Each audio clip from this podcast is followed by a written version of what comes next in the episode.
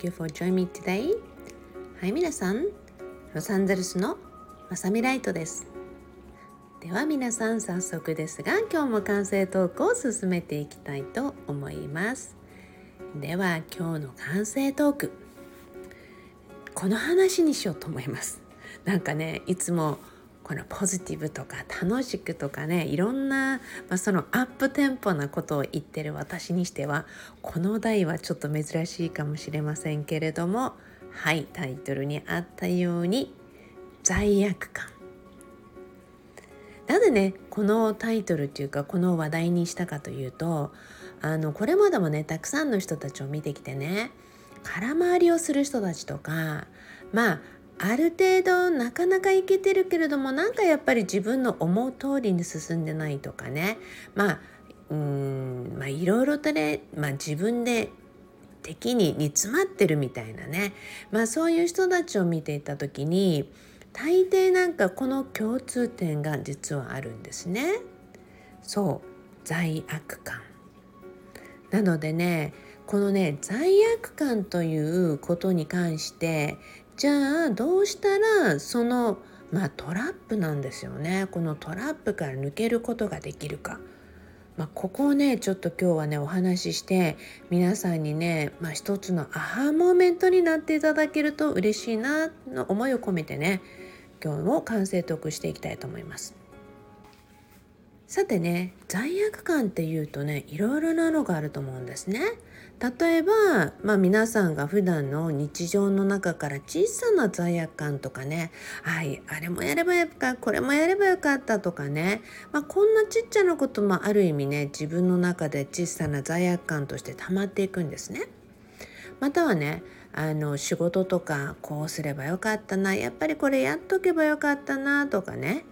あやらなかった自分に対して罪悪感とかがあったりするわけですね。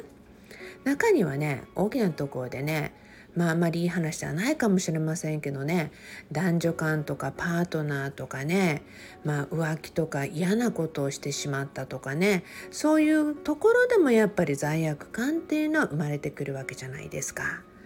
または小さい頃とかね皆さん、うん、よく道徳のところで話ありませんでしたか？小さな嘘も大きな嘘も自分にとって罪悪感が出てくるから、まあ、その罪悪感という嘘はねやめましょうとかねまあでもね嘘も方便っていう言葉があってね、まあ、もちろん嘘っていう中にもねすごくいい好転できる嘘とかねそういうのももちろんあるかと思うんですけどまああえて今日はね罪悪感っていうお話の話題なのでそこでいきますね。そうするとねやっぱりこの罪悪感多くの人がねよく言うんですね。過去は過去とか振り返らないとかねいやもう本当にねそれは大切なことでもあると思うんですよ。ポジティブに生きるには今の瞬間を生きるだから自分の過去は振り返らないとかねまあそこで罪悪感とかずっとそこを持ってたってやっぱり良いいいわけではないんですよね。でもねなかったことにするってどう思い込もうとしてもあったものはあるんですよ。であったことをなかったことにするっていうのはできないのね。なぜならなかったことにすると心の奥底にはあるっていうことを自分自身が認識しているのでやっぱりそこに詰まったりとかなんかどんなにまあ蓋をしてもってねやっぱりそこにあるわけですよね。でまた例えばなかったことにするとね、まあ、ある意味皆さんね変ですけどあのずっと罪悪感にね実は追いかけられたまま生活してるってことを知らない人もいるんですね。えそんな罪悪感に追いかけられてるの？ってでもね心の奥底ではその罪悪感を消したりしていないのでずっとついて回っているので要は、まあ、逃亡犯じゃないけどずっとねそういう思いとかそういう感情から逃げ続けていくってね要はずっとずっとそこにつながっているんですね。じゃあねまあ皆さんのねもうあれこれ小さなねあこれももしかしたらまさみさんが言ってる罪悪感かもしれないと思うのがあれば、まあ、そこもね自分なりの思いでこれかなあれかなと思うことがあればそこにちょっと照らし合わせて話をしていきたいんだけれどもするとねじゃあどうしたらいいかって。要はね例えば相手を傷つけたりとか自分がやりたいことをやらなかったとかなってくるとその反対。例えば分かりやすく言うと誰かを傷つけてしまったとかね。例えばパートナーの人とかは傷つけてしまった。なってくるとやっぱり傷つけた自分が嫌でありやっぱりその行動した自分も嫌でずっとやっぱりそこにとらわれてしまうわけですよね。そうするとじゃあ本当は幸せにしたかったのに傷つけてしまった。本当は優しくしたかったのに意地悪をしてしまったとか本当は優しく声をかけたかったのに怒鳴ってしまったとかね。まあいろいろあるわけですよね。そうするとねその反対のこと傷つけたならその人を幸せにすることを行動にしてみましょうって、ね、言いたくないことを言ってしまったんなら反対の言葉を言って消していきましょうってそうすることによって反対本当はやりたかった自分の心の奥底の行動とか言葉とかをね実現していくことによって少しずつできなかった自分ができるようになっていくと自分の罪悪感が少しずつ消えていくんですよ。でもねそれはねやっぱり相手に向き合うってことすごい大切でね時々ね私ブログとかをね書いている分時々こういう人たちがいるんですね。よく私にメールとかメッセージ送ってきて懺悔をしてくれる方がいるんですね。でそうするとやっぱり自分の失敗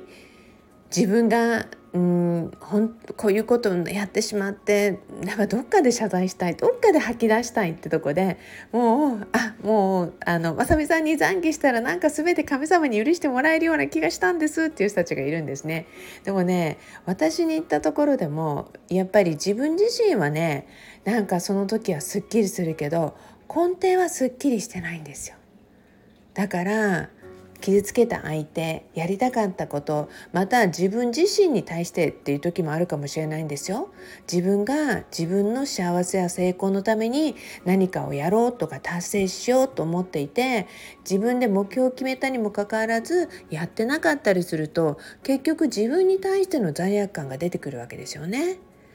そうするとね相手誰かがいればその相手に対してできることしっかり、ね、自分がやりたかった本当の部分のね優しい部分っていうのを出していく。または自分自身にも、ね、本当はやりたかったやりたいと思うことをやっていく。自分にもそう声かける。そうすることでやっぱり罪悪感って消えていくんですよね。少しずつ少しずつ。そうするとねその度合いがどのぐらい早くできるのかどのぐらいの量ね、できるのかによって自分がたうん溜めていった罪悪感っていうのをどんどんどんどん消していくことができるわけですよね。だからやっぱりね大人になってねよくのブログでも以前書いたことあるんですが謝ることができないっていう人はねもう結構多いわけですね。でやっぱり謝ることができないっていうのもねどっかの自分のエゴであったりプライドであったり、まあ、必要のない感情だと思うんですね。謝らないといけない時は謝るとか謝ったからいいだろうとかいいでしょっていう人たちもいるんですがいやねでもそうじゃなくて皆さんがそれでも罪悪感を抱えてたりとか心の奥底でそういう感情とかエモーショナルな部分が if they are holding your like your wish and your goal and everything それを皆さんの目標とかいろんなものをね抑え込んでいて達成する足を引っ張ってったらどうみんな。さっさとその罪悪感をクリアするために自分がねやってしまった罪悪感として残ってることの反対のことをやってあげて相手にも自分にも本当にすがすがしい感情っていうものをねまた自分の奥底になんか綺麗にね生み出していくことによって今まで培っていったものが少しずつ少しずつまた消えていってそしてまた新たな素敵な自分がね積み重なっていくと思うのねだからこそ是非ね皆さんねうん、諦めずにしっかりやってもらいたいと思うんですね。なんかね意固地っていうんだっけ？なんかあの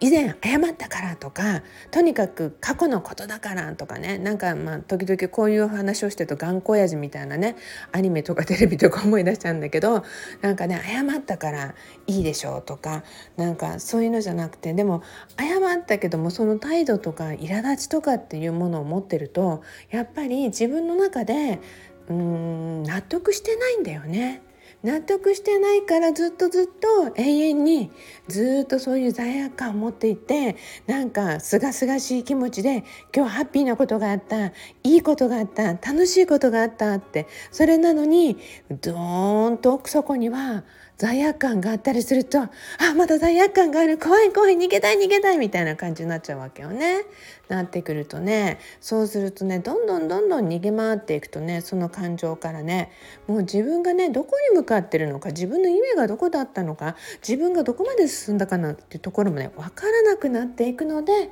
皆さん余計な感情はねどんどんクリアしていきましょう。だからこそね皆さん私いつも浄化の話もするじゃない？まさみさんいつまで浄化続けたらいいんですか?」っていうだけ、うん、一生住む家とかはね綺麗にするといつも気持ちいいじゃない？だから感情も全てねどんどんうん、きれいにしていったりそして余計なものをためないっていうこと家の中だってそうだよね、まあ、もちろんたくさんのものがあっても綺麗に見える家もあるわけじゃない？私もね結構いっぱいいろんなものあります。キッチンとかね。結婚30年まで行っていくとねどんどんどんどん物を減らしたいって思うよ。年齢にはなってきましたよ。でもねそうしてくるとね皆さんねそれでも綺麗にしておくと気持ちいいじゃない？見てると嬉しいじゃない？でそれと同じようにね感情だって思いだってね同じなんですよ。だから定期的にきれいにしていく。そして何て言うのかな。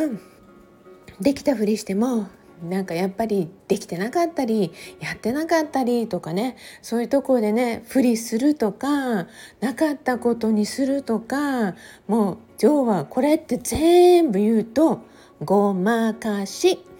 ね。ごまかしをしていくとねずっとずっとごまかしをしていくとね自分がね達成したいところにもなかなかまあ、踏み出しというか到達できないってことがね起こっちゃうから絶対ここはね皆さんね変な罪悪感を早めにクリーンにしてすっきりした状態でもう毎日毎日どんどん楽しいあなたの人生を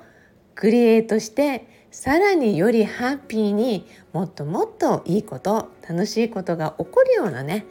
そんなうんミラクルな毎日をね過ごしていただきたいなと思いますので今日はね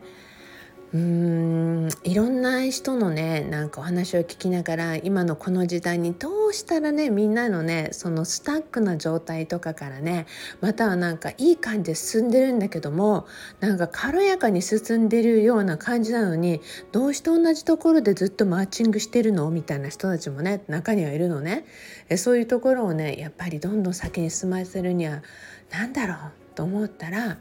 これが浮かんだので皆さんにお届けをしました。なんかねうん重いような言葉かもしれないのにでもそれでも今日はこの録音を聞いて皆さんの気持ちがよりすっきりしたら嬉しく思います。Thank you everyone. それではいつものように Promise me love your life.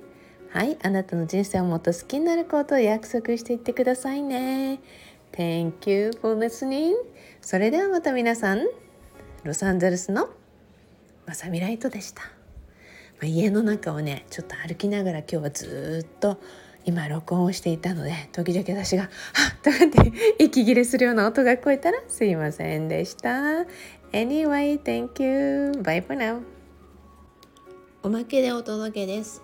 もうね皆さんこのこの録音をね公開する前に次の録音をしたのなので次のお話ね